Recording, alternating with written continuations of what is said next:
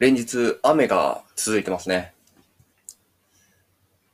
昨日僕、外、ちょっと出てご飯食べに行ったんですけど、靴からですね、まあ、水がすっごい入ってきて、で、まあ本当にちょっとだけ出ただけだったんですけど、本当に20分ぐらいかな、出ただけだったんですけど、あの、帰ってきたら靴下びちょびちょになってるっていうことが起きまして。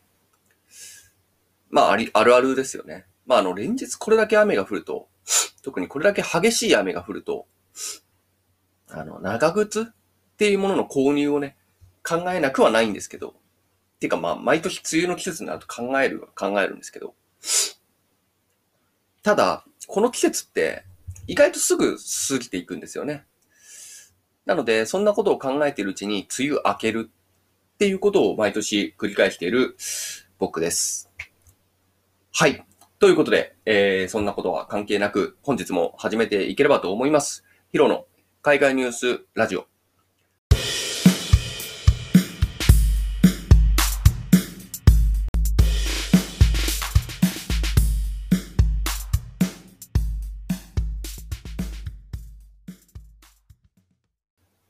ということで、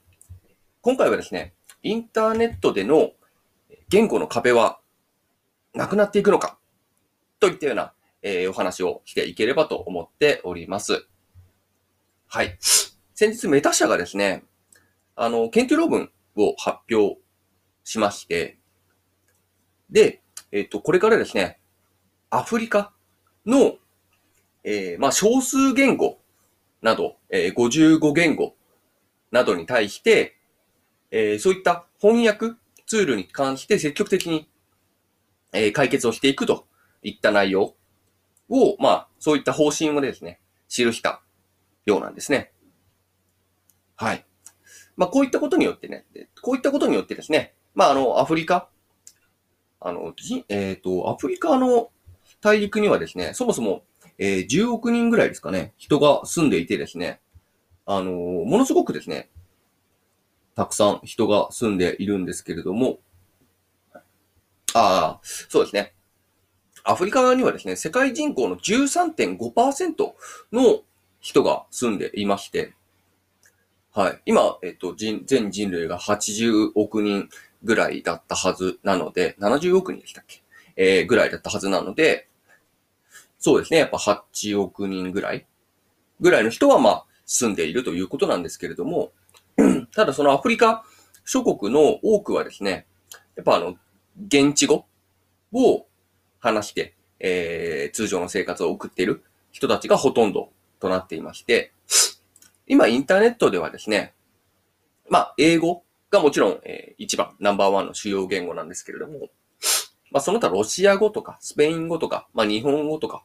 まあ、そういった言語が多くなっている関係上ですね、やっぱその、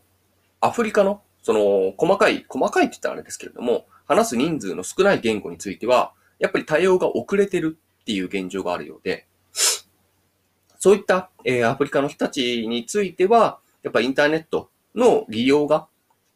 やっぱ制限されるって言ったらね、制限をされていなくても、やっぱ言語的な壁があるっていう、えー、実情があるようなんですね。で、今回そのメタ社がですね、えー、そういった壁を取り払おうということで、えー、自動翻訳のシステムなんかをまあ強化していくみたいな話になっているようなんですけれども、はい。で、えっ、ー、と、メタ社だけでなくですね、えー、Google 翻訳、Google 社の Google 翻訳なんかについても、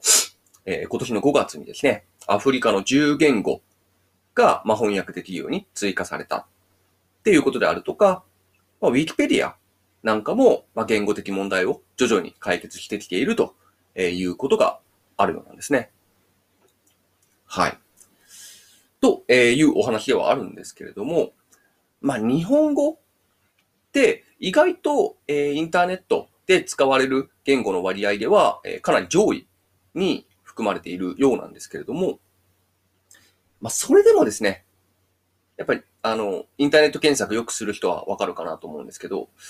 やっぱりその、調べられる知識って、やっぱ英語に比べて圧倒的に日本語だとやっぱ制限されるんですよね。日本語もかなりインターネットでの、えー、その使われる割合が高いにもかかわらず、やっぱりある程度ね、情報といえば英語で取っていくのが自然な流れになってくるんですけれども、まさにこの記事も、まあ今回僕英語から取ってるんですけれども、英語記事から取ってるんですけれども、うん。ね。ということで、そういったこともありつつ、まあやっぱりそのアプリ化とかの、まあ少数言語みたいなところを使っている人たちから見ると、まあもちろん英語もね、日本語もロシア語も、スペイン語も話せないみたいな感じにな、話せない、話せないしわからないみたいな感じになってくると、まあインターネット見ても何書いてあるのかわかんないよ、みたいな、えー、ことが、